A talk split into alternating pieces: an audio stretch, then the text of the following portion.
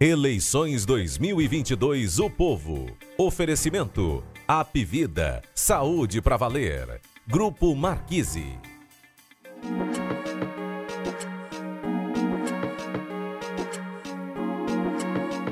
neste segundo turno das eleições de 2022. Vamos analisar a disputa entre Lula e Bolsonaro após pouco mais de uma semana, como é que estão os rumos é, dessa segunda fase, fase decisiva em que finalmente será conhecido quem será o presidente da República a partir de 1 de janeiro de 2023.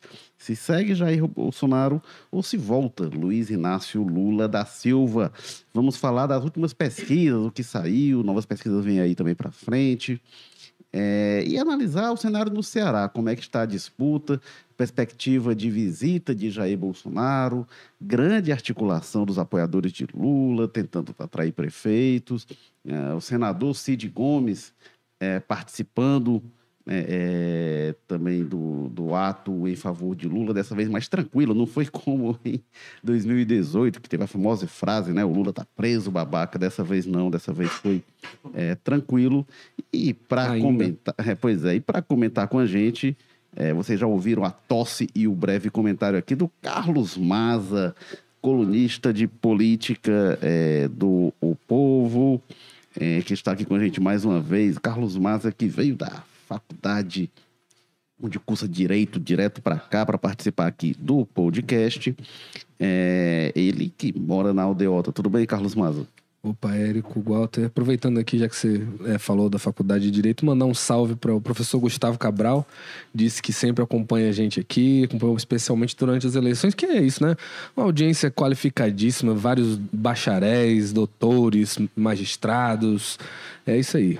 Pois é, e temos também direto da Sapiranga, chegou aqui cedinho para participar do jogo político, Walter George, é, diretor de opinião do Povo e também colunista que escreve aos domingos ou a qualquer momento em edição extraordinária. Bem-vindo mais uma vez, Walter George. Olá, Érico, Maza, quem nos acompanha. Eu, como não tenho um professor para dar um salve, é, enfim, é, mas venho da Sapiranga, vamos dizer, e cheguei e madruguei, enganado pelo horário que me foi informado, mas faz parte, né? A gente, de vez em quando, a gente enfrentei esse trânsito que eu sou desacostumado com ele nesse horário da BR, mas o importante é que estou aqui, vamos ver o que é que... Nove da madrugada, né?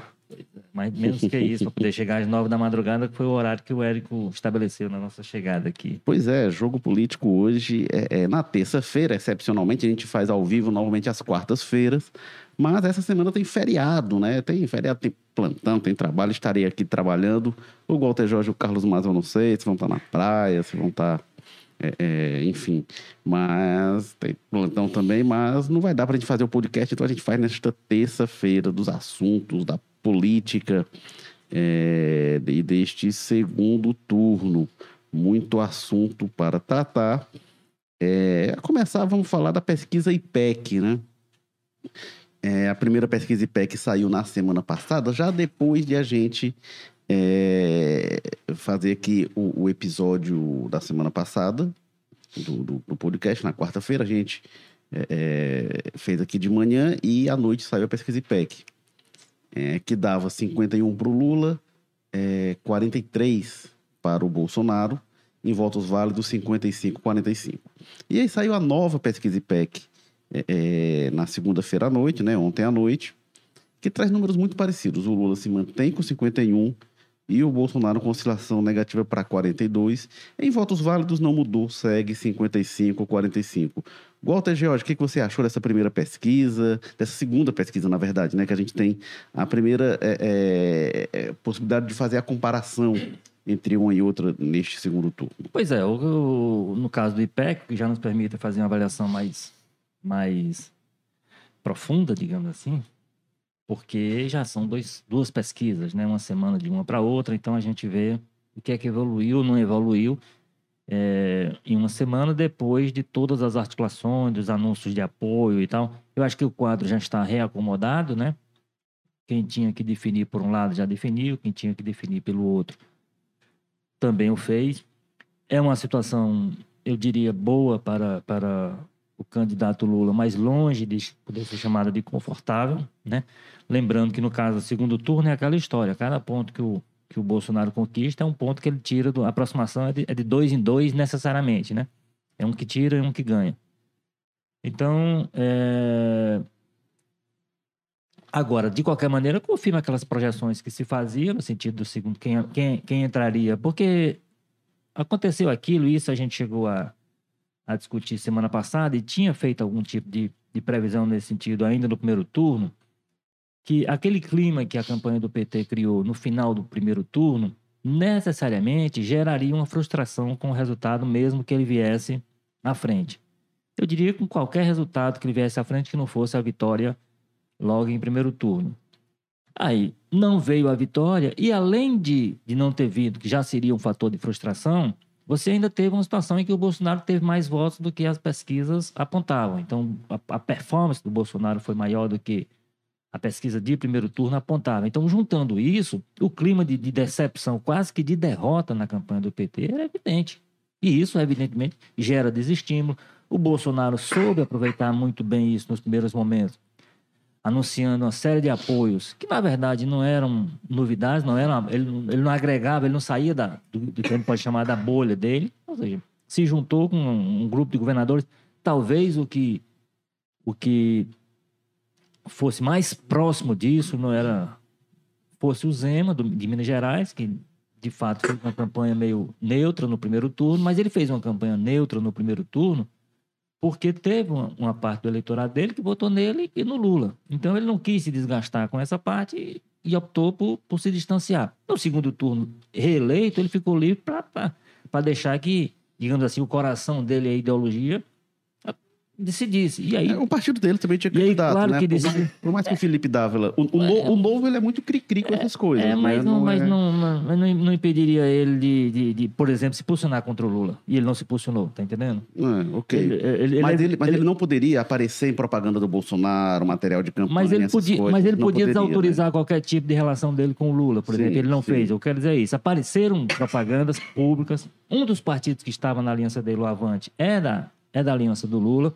fez essa vinculação e ele não desautorizou, ele não fez nenhum tipo. É, mas ele, mas ele não poderia fazer o que ele está fazendo agora, né? Não poderia ser igual. Tudo, tudo bem, é. mas, mas, então deixa eu, deixa eu reforçar o que eu estou dizendo. O, o, que eu tô, ele não fez nenhuma menção crítica ao Lula no primeiro turno. Uhum. Se ele não fez menção elogiosa ao Bolsonaro porque não queria, ele não mostrou nenhum tipo de desconforto com o fato de haver parte da campanha dele estar vinculada ao Lula. Ele não fez. Quando, quando foi agora, aí ele disse que as diferenças que ele tem com o PT são intransponíveis, que não tem dúvida entre o Bolsonaro e o Lula com quem ficaria, etc e tal. Tudo bem.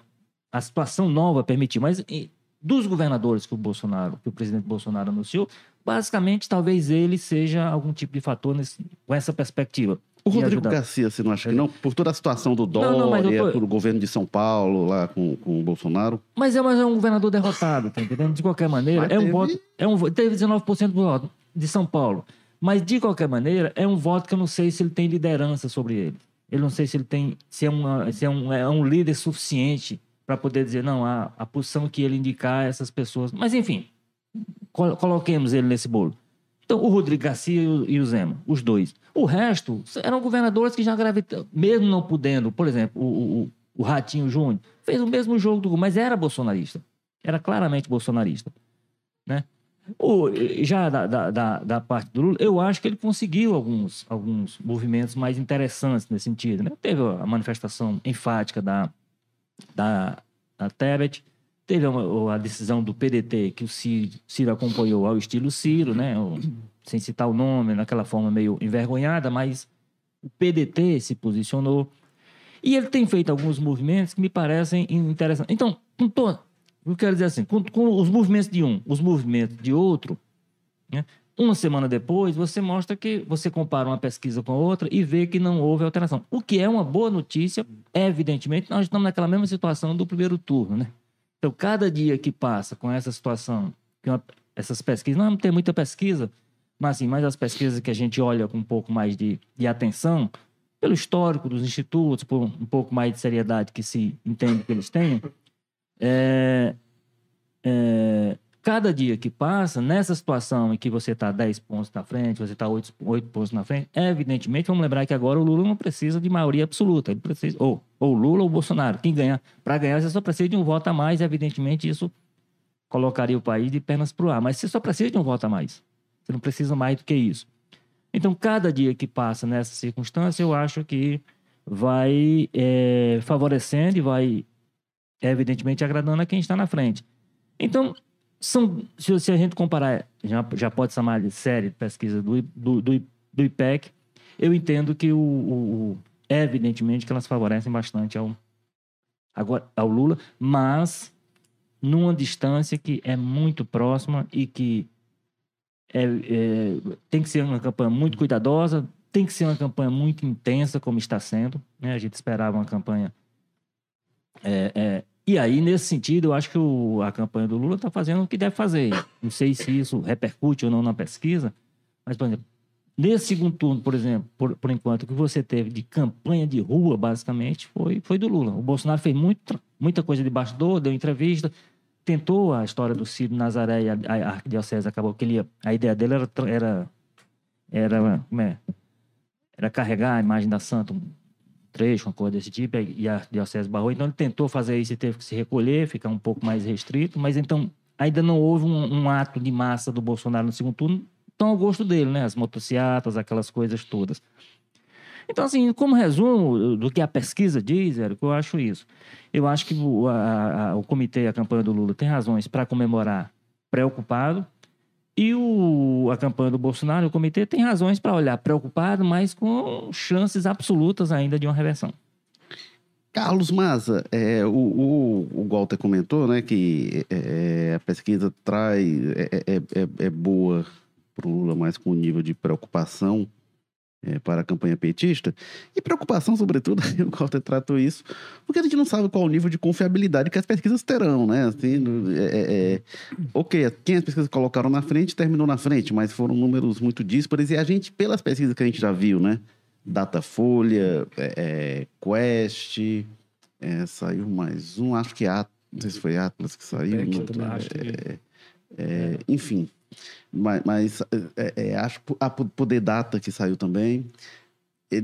tem algumas que trazem resultado mais próximo entre Lula e Bolsonaro do que o IPEC aponta. E a gente não sabe, na verdade, é, o quão é, é, calibradas estão as pesquisas após os erros né, do primeiro turno. Pois é, o que a gente está vendo crescer muito também é um discurso de que não houve erro algum, né?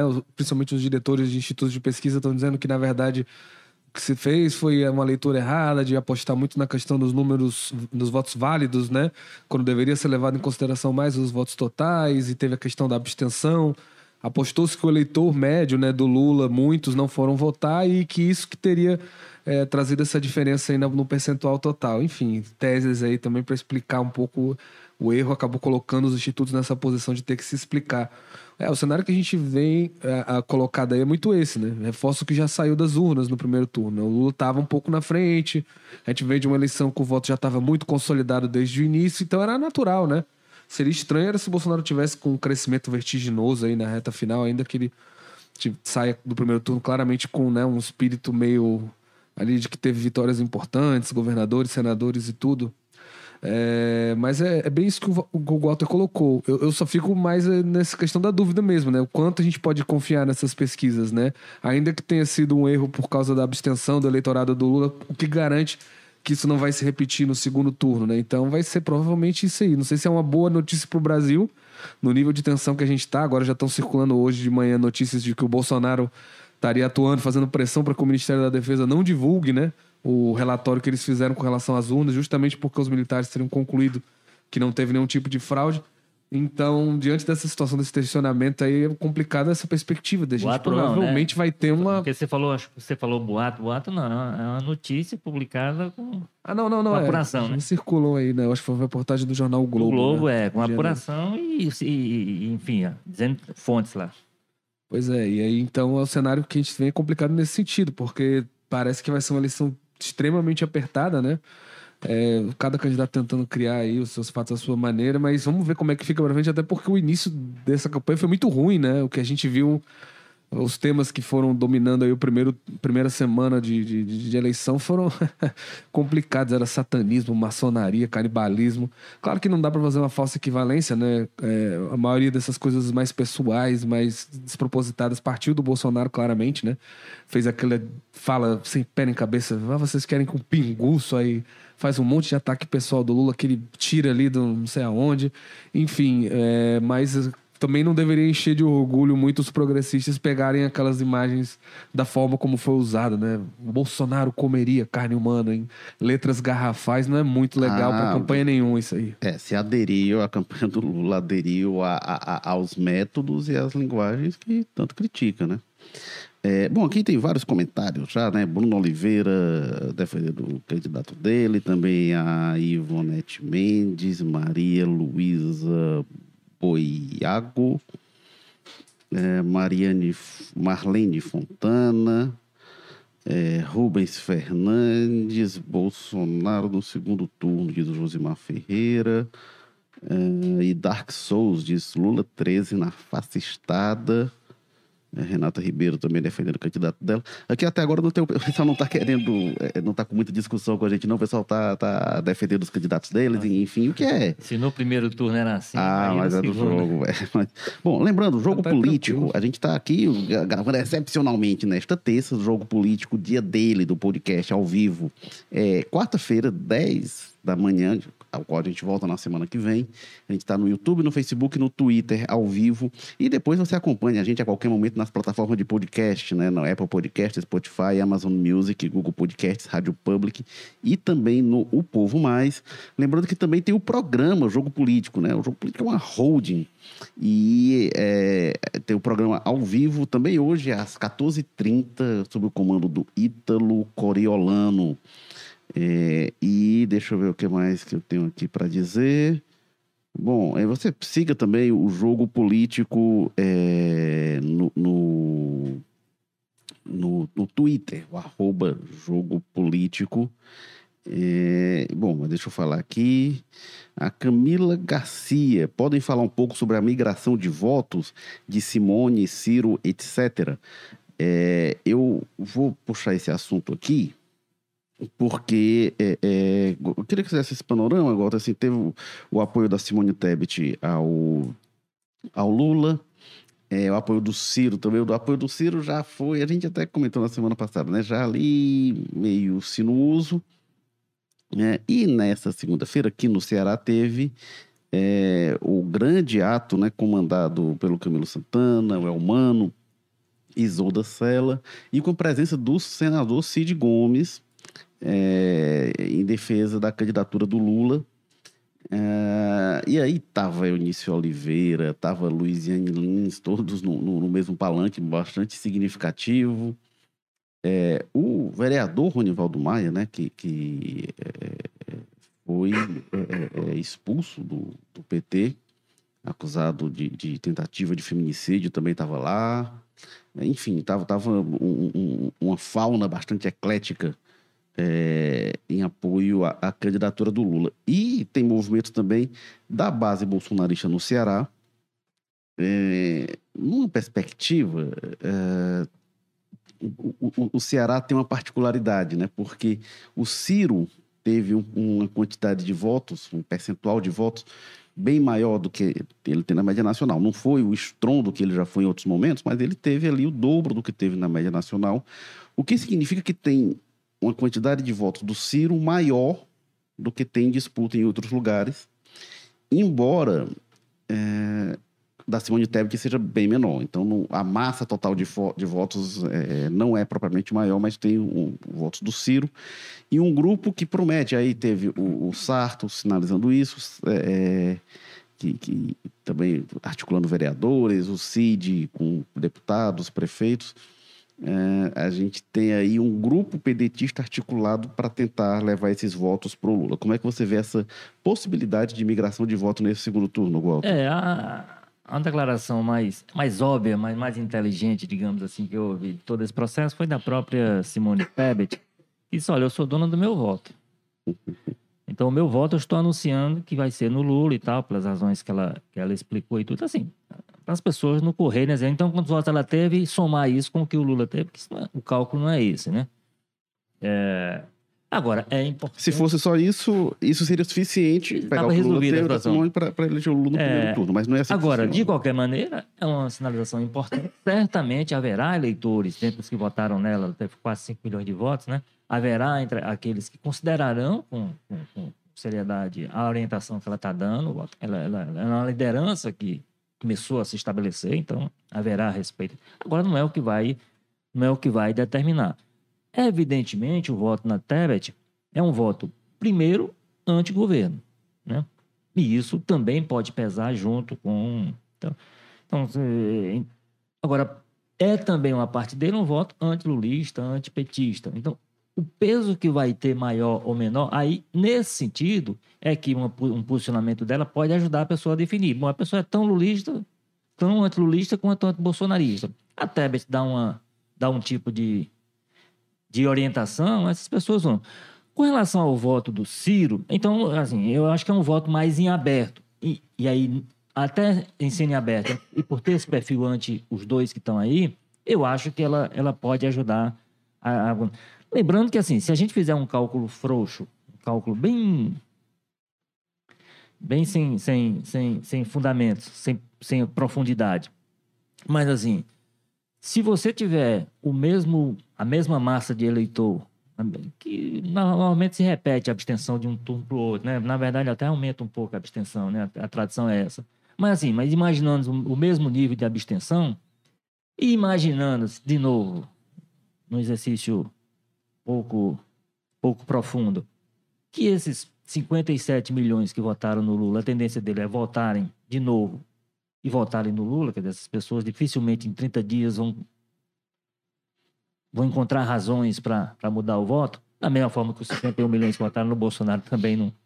Mas se você fizer esse cálculo, poxa, o Lula com, sei lá, 3 milhões de votos desse, dessa massa que tem, ele resolve a situação. Repito, um cálculo bem, bem vagabundo que eu estou fazendo aqui. Então, assim, ele não precisa ter todos os votos da TEB, todos os votos, não sei o quê, todos. Ele ele vai puxando esses votos, o que ele conseguir arrastar, não sei o que, entra para um cálculo. O voto do Ciro eu já acho um voto mais diferente. É um voto que independe mais de um posicionamento enfático do próprio Ciro. Você tem um voto do partido, aí tem gente que. E aí o pedetista. É, né? Você, evidentemente, tem aquele grupo que saiu muito chateado com o tipo de, de campanha que o PT fez, que o Ciro alimentou muito essa ideia de que ele foi vítima do, do um, de, um, de uma estratégia do PT, que o PT fez tudo para esvaziar a candidatura dele, que o PT, que é, que é inclusive um discurso que ele vem desde 2018, que ele só fez realimentar esse ano e é aprofundar, porque de fato ele, ele acabou vivendo uma situação até pior do que a de 2018, porque ele teve 25% dos votos, não é isso? 12, é. Ele teve 3 e pouco, né? Teve 12%. Então, assim, foi uma, foi uma, foi uma performance muito ruim que ele teve. E aí ele não absorveu, tem uma parte do eleitorado. Agora, a tendência maior desse voto, eu acho, desse eleitor, o que se decidir votar, alguns que vão anular, possivelmente. A tendência maior desse voto é, de fato, pela candidatura do PT. E aí, no caso do Ceará, é como se disse, vai haver um esforço de engajamento, não do Ciro, mas do Cid, das outras lideranças, até por uma razão fundamental, que vai estar em jogo também a relação com o governo estadual. Quando eu digo relação com o estadual, relação com o governo, eu estou falando, inclusive, de cargos, de participação no governo, de uma série de coisas que vai fazer com que esse grupo se mobilize. Será muito importante para o Lula no segundo turno que ele consiga. Tem pouca margem para isso, porque o, o, a performance dele no Nordeste foi muito boa, mas que ele amplie essa performance aqui no Nordeste. Então, dentro da estratégia do Lula, é importante que ele. E há espaço para isso. É, é pequeno, mas, como eu disse, porque a performance foi muito boa mas, por exemplo, os votos aqui no Ceará, ele tentar captar esses votos do, do, do Ciro, foi o quê? 400 mil votos? 300 e poucos mil? É, não, não, eu, não, não, não eu não lembro numericamente, mas assim, mas como você disse, foi uma performance em, em percentual maior do que a do Nordeste, da, aliás, do resto do país, né?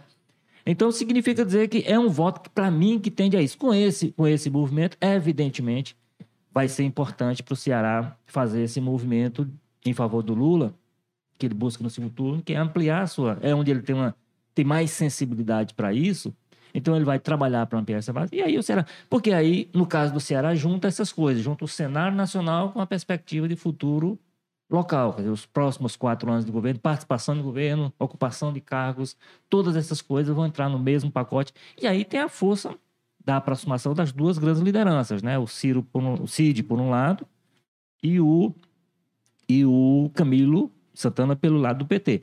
Que a gente tem que sempre lembrar é o seguinte: a grande liderança do PDT cearense, de algum tempo, não é o Ciro Gomes. O Ciro é uma liderança nacional. Né? A grande liderança local é o Cid Gomes. E esse já se engajou digamos assim, 100% na campanha do Lula de segundo turno. É, foi até, foi até engraçada a, a forma como o, o Cid meio que abriu o discurso dele no, é, e, no ato. E, e, só acrescentando, né, que, é, que é num, num contexto diferente daquele de 2018, que pô, virou uma tragédia a manifestação de apoio do Cid. Pois é, quando ele chegou, ele, ele até disse, olha, o, o histórico recomenda que eu seja breve, porque da outra vez deu problema, eu fui vaiado e tal. E, e a famosa frase, né? O, do, o Lula tá preso, babaca, enfim, aquilo ali é, deu realmente é, é uma repercussão muito negativa, na verdade, que pretendia ser o apoio, acabou sendo é, bastante negativo. O Carlos Maza, mas o que é que você acha de, de, desse, desse movimento do CID, né, da postura do CID, desse ato que ele comandou? Pois é, o, a gente observa os dados das pesquisas, né, novamente destacando qual o nível de confiabilidade que elas vão ter agora no segundo turno. É, mas o que a gente vê é que esse negócio de migração de voto é, é complexo, né? Não, não tem uma regra muito clara. Antigamente, nas eleições passadas, já estava tinha uma tendência muito grande do eleitorado do Ciro é, migrar para o Lula, né, para o PT, né, para o Haddad no caso. E agora o que a gente está vendo, uma pesquisa diz uma coisa, outra diz outra, enfim, mas fundamentalmente está meio rachado a migração do eleitorado do Ciro e da Tebet é, nesse segundo turno, né? E o fato de estar tá rachado é positivo para o Lula, né? Porque, enfim, ele está na frente, ele só precisa evitar que tenha uma onda bolsonarista e nesse sentido para ele é positivo. É, principalmente levando em consideração, o Ciro foi melhor, falando mais do voto do Ciro específico, Ciro foi melhor em estados do Nordeste, né? Não só aqui no Ceará, Ceará obviamente foi o que ele foi melhor, mas nos estados do Nordeste ele também foi teve uma média um pouco melhor do que no resto do Brasil. Então, esse voto naturalmente ele já tende mais ao Lula do, ainda que seja parelha a divisão entre eles ali, vai ter uma porcentagemzinha maior pro Lula nesse segundo turno. Então, para ele isso é positivo, né? Foi até uma coisa que a gente comentou na, na no, no podcast passado, né? Que o que a gente vê muito, a campanha do Lula investe mais nessa figura, nessa migração do, dos candidatos derrotados, enquanto o Bolsonaro já olha mais para o mapa, né? Tá mais focado ali na diminuir a diferença no Nordeste, né? Agora ele tá nordestino pra caramba, os programas de TV do Bolsonaro, rádio, a gente só vê. Agora todo dia tem uma pessoa de sotaque falando, né? E, e tudo mais, e, e religioso principalmente, foi como o Walter destacou lá no Sírio de Nazaré, acabou dando aquela gafe, né? Que ele falou de Sírio com S, né? Publicou. Né? Tentou carregar lá um pouco a, a, as imagens católicas, não foi vetado. Agora, parece que até agora, quando ele está vindo para Fortaleza sábado, eles estão vendo se conseguem encaixar uma passagem dele por Canindé. Então, a gente vê muito foco dele nessa questão, tanto aqui no Nordeste, para reduzir a diferença, como nesses estados em que ele ganhou esses apoios né, importantes, que é Minas Gerais e São Paulo. É, mas em questão de migração, o que se vê é muito isso, né? Tá muito rachado o que acaba sendo melhor para o Lula, até pela situação de vantagem que ele sai no primeiro turno, principalmente levando em consideração que os estados onde o Ciro foi melhor, o Lula naturalmente tem uma vantagenzinha, né? É, e trazendo aqui a informação, o Walter Jorge, o Ciro teve 369.222 votos no Ceará. Acho que era 80 e não sei quantos por cento a menos do que ele teve 81% a menos pois do é. que ele mas teve. De, mas de qualquer maneira, um, numericamente é um volume nessa ah, briga. É, é um cabeça bocadinho cabeça, de voto. É e é, 6,8% dos votos válidos no Não, estado. O... Nacionalmente ele teve pouco mais de 3%, então foi mais o do que, que o dobro. A gente viu na análise dos bolsonaristas aqui do Ceará, numa análise até honesta, né? Que eles diziam, ó, a gente não acredita numa virada né, do Bolsonaro aqui, a gente sabe que aqui é um estado é majoritariamente lulista, mas eles acreditam que pelo desempenho na capital, na região metropolitana do capitão, sem fazer campanha para o Bolsonaro, eles conseguem diminuir essa diferença, né? O que eles estão apostando muito. E com esse eleitorado do Ciro aí, como o Walter colocou bem, é, tem essa diferença que tem uma o PDT aqui é um partido forte, estruturado, tem deputado, tem prefeito, então tem o Sarto agora fazendo articulação com vereadores, então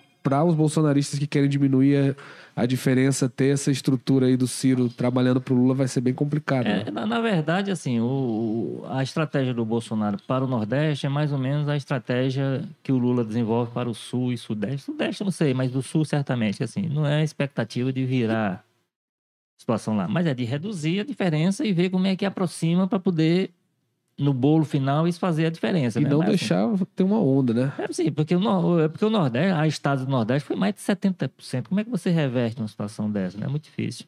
É, mas é, o plano realmente é esse, né? E acho que é um plano muito factível. De você, de você não, a gente tem que conquistar voto, tem que reduzir a diferença.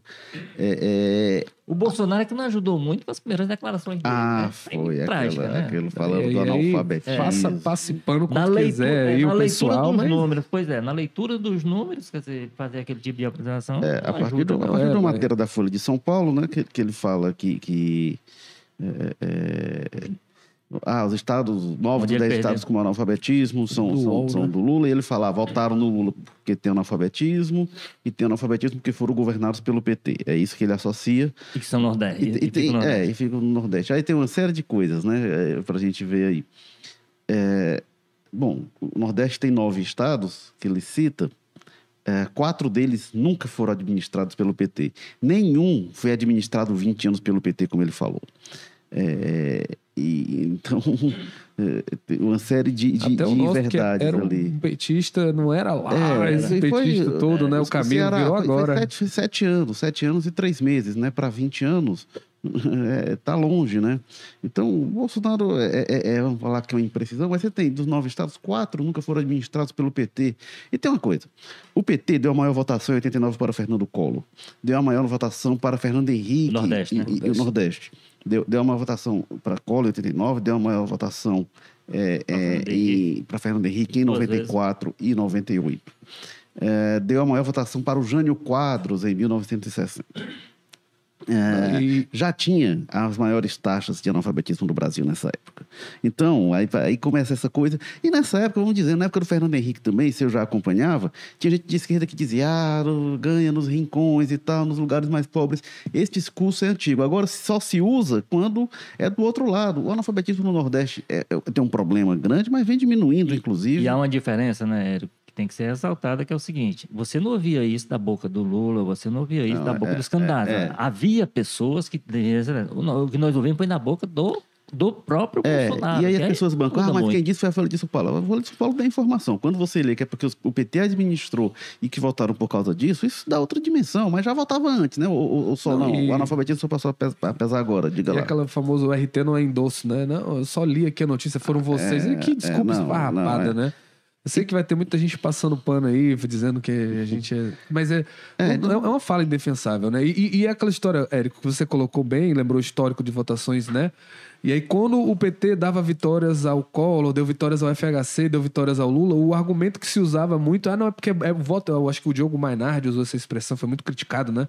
Que o voto é bovino, é um voto governista. Sim, o PT saiu do poder é, tá- há quantos anos aí? Teve essa virada anos. agora? Não, manteve-se a votação ao PT. Então mostra que tem uma complexidade aí que esse pessoal, às vezes, é, mais do Sul, não está muito interessado nem muito preocupado em entender, né? é Lembra- mais é, fácil jogar nessa lembrando, vala. é, lembrando que o Nordeste voltou, inclusive, com o Haddad em 2018, né? Porque o Lula tem a sua vinculação. O Haddad, inclusive, é um cara que não tem, não- não remete ao Nordeste em nada, né?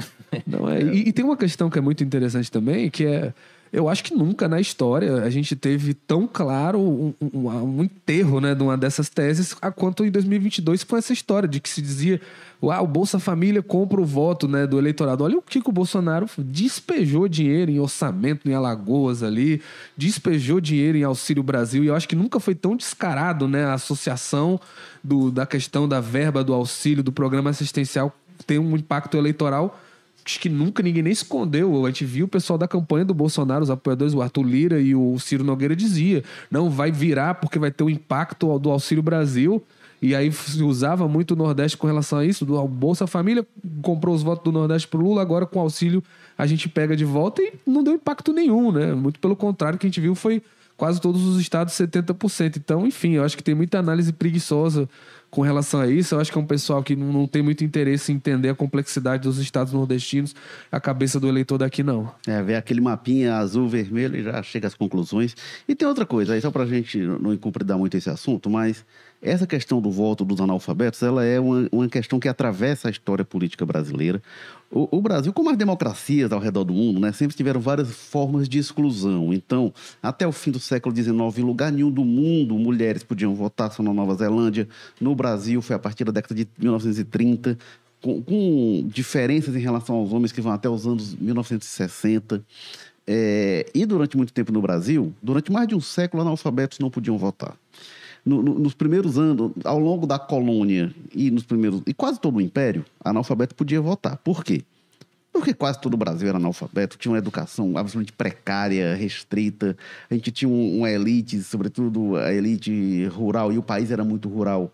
Uma elite inculta, absolutamente iletrada. Então, é, é, se podia votar analfabeto, sim. A questão era censitária, como se dizia. Era você ter renda. Quem tinha renda votava. Claro, os brancos, tinha, tinha, alguns critérios também.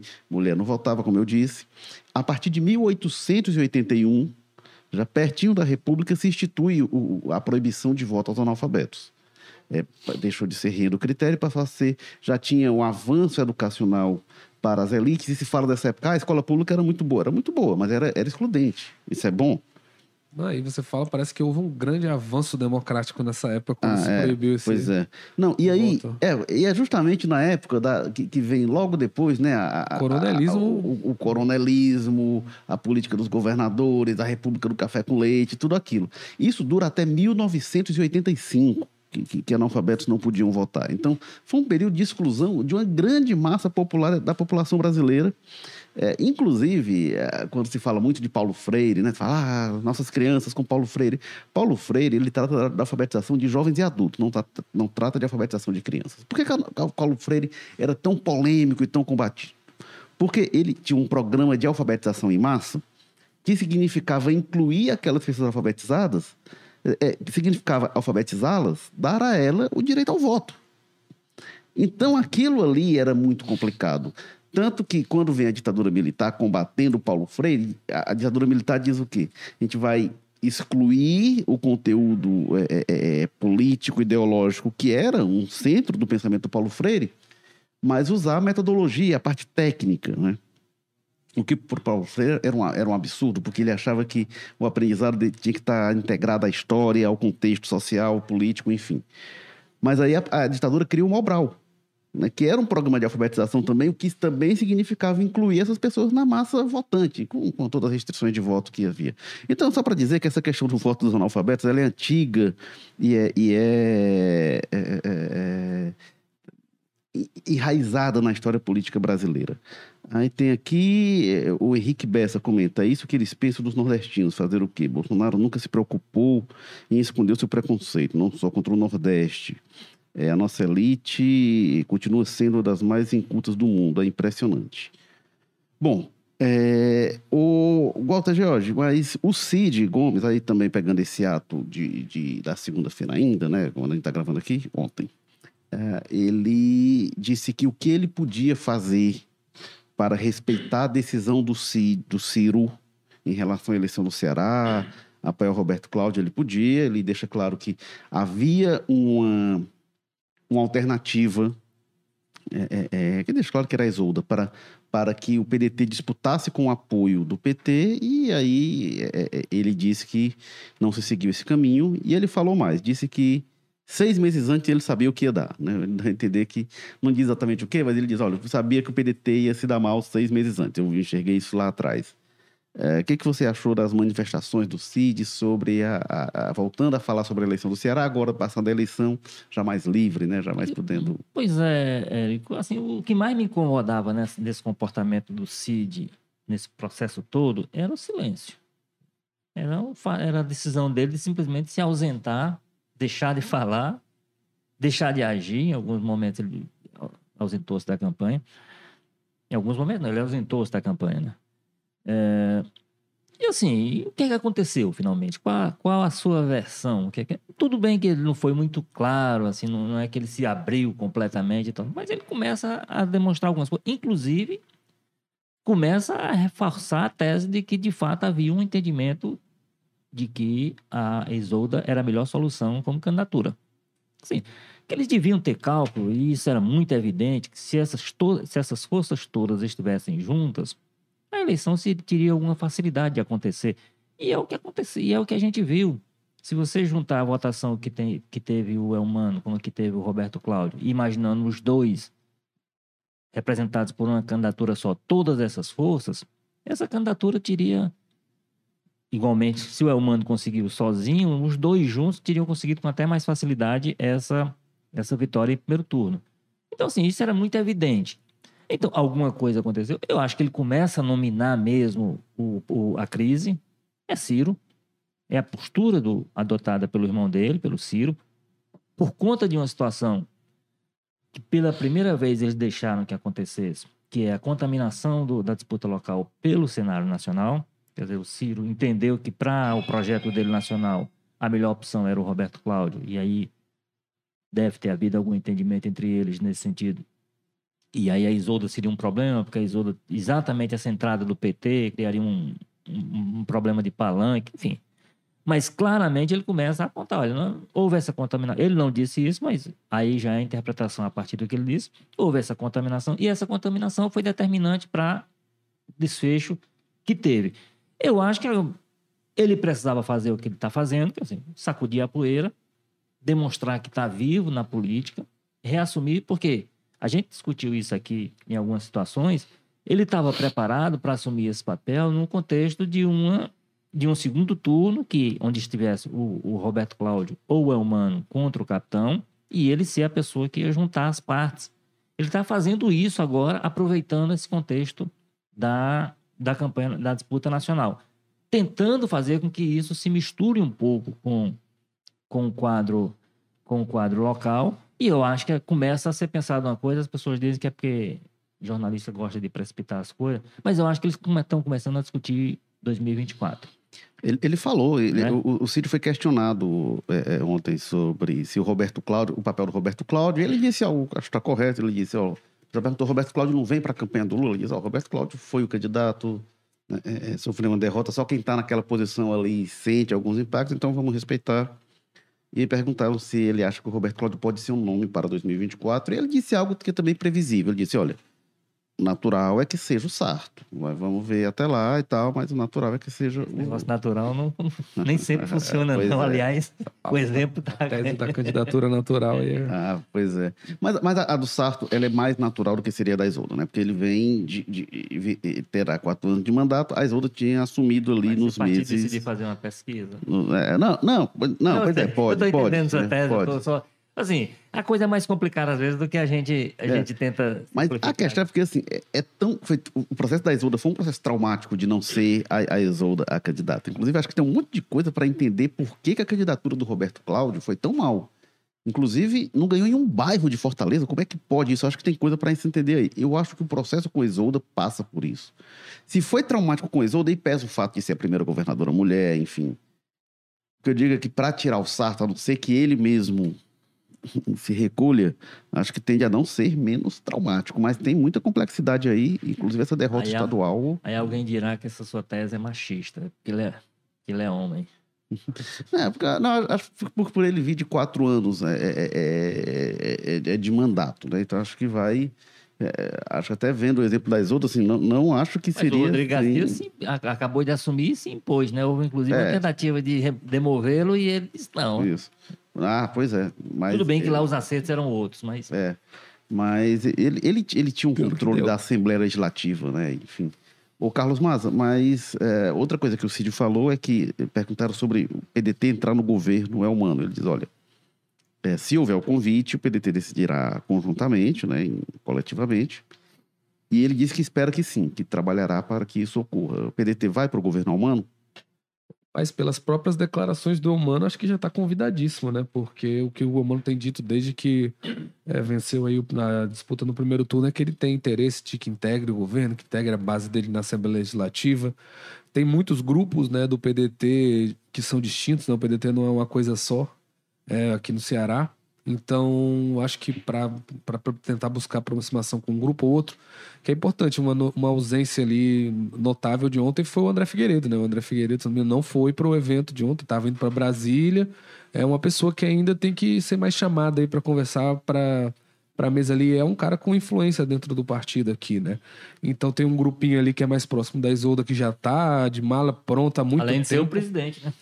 Mas dizem as más línguas que até antes da eleição esse pessoal já estava com a mala pronta ali para aderir ao, ao humanismo, ao camilismo. É, Não sei agora, como é que a gente vai chamar isso daqui o André, frente. o André Figueiredo é o presidente do partido, né? Tem um comando formal da estrutura partidária e mais do que isso, ele é a pessoa da direção nacional. É, ele é, ele é peretista. É a pessoa de confiança histórico. do Lupe. Raiz. mais de década antes É. dos Ferreira Gomes desembarcarem, ele estava lá. Então isso é muito significativo. É, a gente tem uma parte do PDT muito importante, né? Com Evandro, eh, Salmito, vários Edilvan, parlamentares. Os dois deputados mais votados, né? O Dilvan, que já está, e o- né? Que já está ao lado do Almano. Mas não é o PDT todo. Inclusive, você deve ter visto, né, Mas nas redes sociais está me chamando a atenção como tem eleitor do Ciro magoado, inclusive com o Cid. Falando de traição do Cid, enfim, Sim, isso tem me chamado a atenção. Vê bastante isso.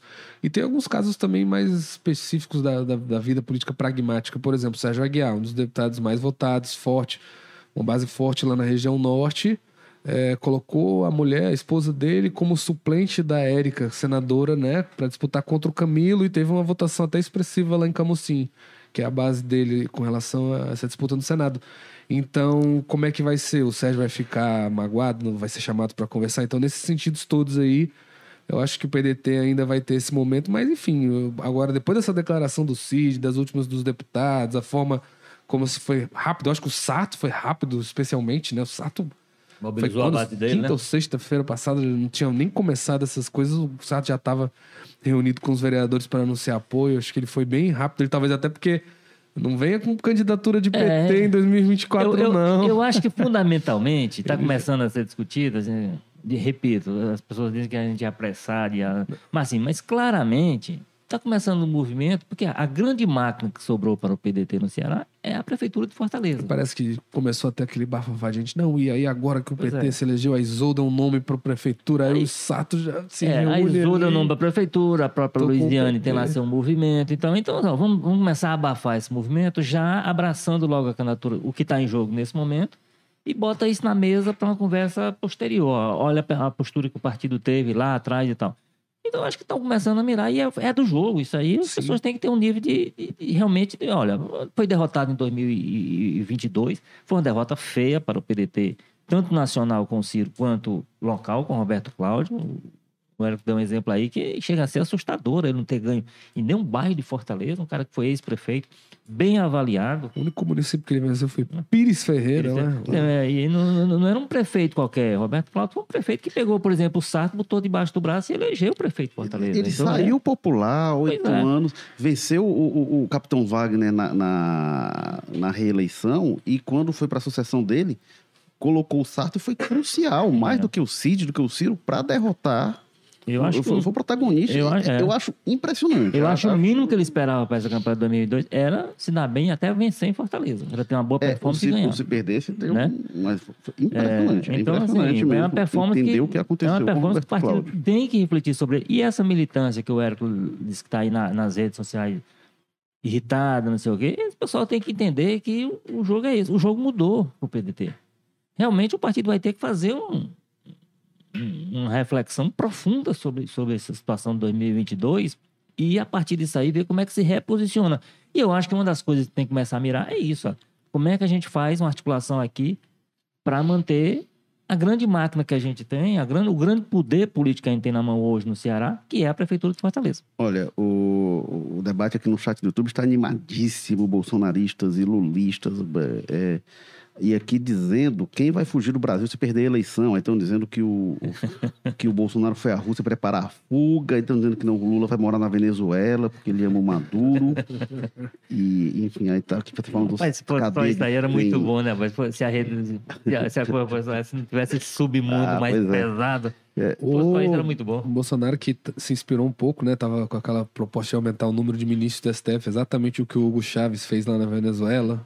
Acho que ele ficou inspirado também. E aí, mu- muita gente botando bandeira do Brasil. E aí tem um comentário, um superchat do Tânel Campos. Eu não lembro de a gente ter tido superchat no, no jogo político. A gente agradece aqui Tânel Campos que disse: por outro lado, a militância deveria comparecer nas passeatas com muitas bandeiras do Brasil para neutralizar a usurpação que fazem do nosso símbolo. Aliás, a informação que se tem é que aquele, aquele grito da Simone Tebet foi ouvido pelo PT, né? Ela reclamou do muito vermelho que tem. Houve um ato do Lula grandioso em, em- em- em é. Belo Horizonte, que era um mar vermelho. E ela disse: ó, alguém tem, tem que ter juízo nessa campanha. E parece que agora estão chamando o pessoal para ir de branco. Aliás, a, foi a marca da campanha daqui do Ceará, né? O Camilo e o Elmano o tempo todo de branco, né? Ah, mas os outros Mas o- incorporaram, né? Aí- O Camilo não é, eu acho que não é só na campanha, não. É. tá há uns 10 Não, eu digo, eu, que... da- eu digo da perspectiva eleitoral, porque de fato. Aquele o que armário da Mônica, da turma da Mônica, que ela abre com vários vestidos vermelhos. É, acho que o eu- Camilo eu- é aquela eu calça e acho aquela que- camisa eu, branca. Eu até acho que o PT não deve refugar. é, agora, eu acho que ele deve fazer isso, deve usar mais a, a bandeira do Brasil. E assim, se puder cores neutras, agora não pode também. o- Lembro- Agora, folgado, né? Simone Tebet chegou dia desse aí. Mas ela, mas ela chegou. Mas ela chegou. Uma é das tem. a Ô, missão Lula, você principal. não sabe fazer campanha, não. Deixa eu te ensinar. Mas a aqui. missão, é, mas é porque a, a missão principal dela é o seguinte: é, é- é conseguir apoios para o Lula fora, desse, fora do vermelhismo, né? Mas Então, eu- eu lembro ela Tá da- advertindo, eu acho que ela está fazendo uma advertência que ele Mas eu vou chegar lá na tua editoria falando, dando dedo aqui. É, Você aqui. Eu lembro da campanha do, de 2012. A gente estava comentando ontem, né, mano? A campanha de Inácio Arruda, a prefeito de Fortaleza, em 2012. Que alguém chegou pro PC do bem e deu uma ótima ideia. Disse, não, tira o vermelho e bota o verde, Inácio, que vai dar certo. E foi, É, foi. é, né, artificialmente não dá. difícil. Agora, eu acho que. É o verde da mudança. Eu, eu acho que pode fazer alguma- algumas, algumas pequenas. Porque você tá com essa. O grande esforço que tem um e outro lado, hoje o Bolsonaro e o Lula, como eu disse, eles têm uma base, os dois têm base muito alta. Mais de 50 milhões de votos que. e Eu, sinceramente, eu acho difícil que qualquer dessas pessoas a essa altura mude seu voto por conta do que vai acontecer no segundo turno. Agora, fora disso, tem um grupo aí, assim, milhões de pessoas que você tem que eh, encontrar outras formas de atrair. Você não vai atrair pelo vermelho no caso da candidatura do Lula. Essas pessoas. É, bom, a gente vai. A ser o pessoal- os eleitores da Sofia. Né? Se for muito fã da festa lá Comunista. de Parintins, É, o mas, vermelho, mas ah, depende que seu caprichoso, porque o caprichoso é o vermelho. É o... aí você tá com muito detalhe. Pois é, porque tem um, tem um que é anti-vermelho, que eu não sei qual é dos dois, o caprichoso ou o Acho, acho que é garantido. o garantido, que é o vermelho, viu? Pois é, então significa dizer que o pessoal do outro lado da Andina Acho não que é o gosta de vermelho, não. garantido. É, Eu nunca fui pra festa lá, eu adoro a Amazônia, mas nunca fui na época do- da festa do boi de Parintins, mas ainda aí de. É, a Amazônia é um lugar sensacional. É, bom, a gente vai se encaminhando aqui pro fim do jogo político, mas você acompanha a gente ainda, quem quiser, quem quiser é, é, ler mais, enfim. A gente tem o Walter George, que escreve a coluna dele todos os domingos no jornal de papel E quando estou inspirado. no Povo Mais a qualquer momento. Uma máquina de produção. Está, ele está no jornal de papel nas segundas, nas quintas e nas sextas. Mas eu não preciso de inspiração, não. Ah, Só pois é. O Walter está sempre Tô meio inspirado. baqueado esses dias, mas Mas o, o- o Carlos Mas, a qualquer momento no Povo Mais, você abre lá, tem um texto novo dele sobre algum assunto. E eu escrevo de, eh, de terça a sábado no Jornal de Papel e no O Povo Mais. Lembrando que esse foi o Jogo Político 207, que tem na técnica Bruno Silva, estratégia digital Diego Viana, produção do Marcelo Teixeira, edição da Nicole Vieira, diretores executivos de jornalismo Ana Nadaf e Eric Guimarães. Lembrando, semana que vem a gente volta ao vivo para as quartas-feiras às 10 no YouTube, no Facebook, no Twitter. E é, é, a gente está também no Apple Podcasts, Spotify, Amazon Music, Google Podcasts, Rádio Public, plataformas de áudio. E hoje, às 14h30, tem programa Jogo Político ao vivo no YouTube, no Facebook no Twitter. É muito jogo político para você acompanhar no segundo turno dessas eleições. É isso, pessoal. Até a próxima. Valeu. Eu vou passar para o Walter Jorge, sua despedida, e para o Carlos na seguida. Não, é, é isso. A gente vai ter que acompanhar. Nós te- teremos na, na- no próximo programa, a gente vai ter já um primeiro debate, inclusive, para discutir, né? Que a Band, ou puxado pela Band, organiza para o próximo domingo. Vamos ver. Debate em geral não, não é o que altera um resultado da eleição, isso é, isso é fato. Mas é importante a gente ver, principalmente por essa expectativa de que a gente vai, que tipo de debate é que a gente vai ter, porque a campanha está muito tensa. O Maza fez menção aí a a umas manifestações do Bolsonaro em relação ao Lula, pinguço, coisa, coisa de baixíssimo nível que aconteceu.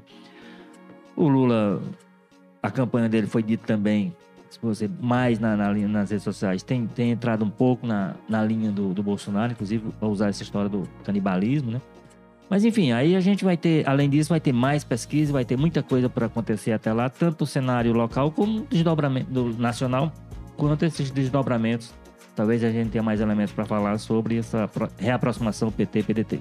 Agradecer aqui a Fátima Pano, que comentou, Edson Luiz. E até a próxima. Uh, Suffer Gamers também comentando.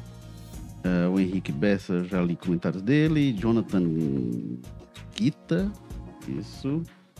Uh, Abraão também comentando com a gente. Obrigado, pessoal. Carlos Maza, sua despedida. Valeu, Walter, é o pessoal que acompanha a gente. Vamos acompanhando aí os, os, episódios emocionantes aí dessa reta final. Principalmente com essa volta de Cid Gomes. Eu tô ansioso pra ver como é que vai ser a participação dele com o Cid, que sempre rende boas manchetes, né? Quando é que ele vai aparecer pilotando a moto amarela ou, sei lá, mergulhando no açude pra pedir voto pro Lula. Vamos ver, é capaz do Cid talvez ficar mais discreto a partir de agora, já fez aquele ato, não sei. Vamos ver como será a participação dele. Mas é isso, pessoal. Até a próxima. Valeu. Tchau.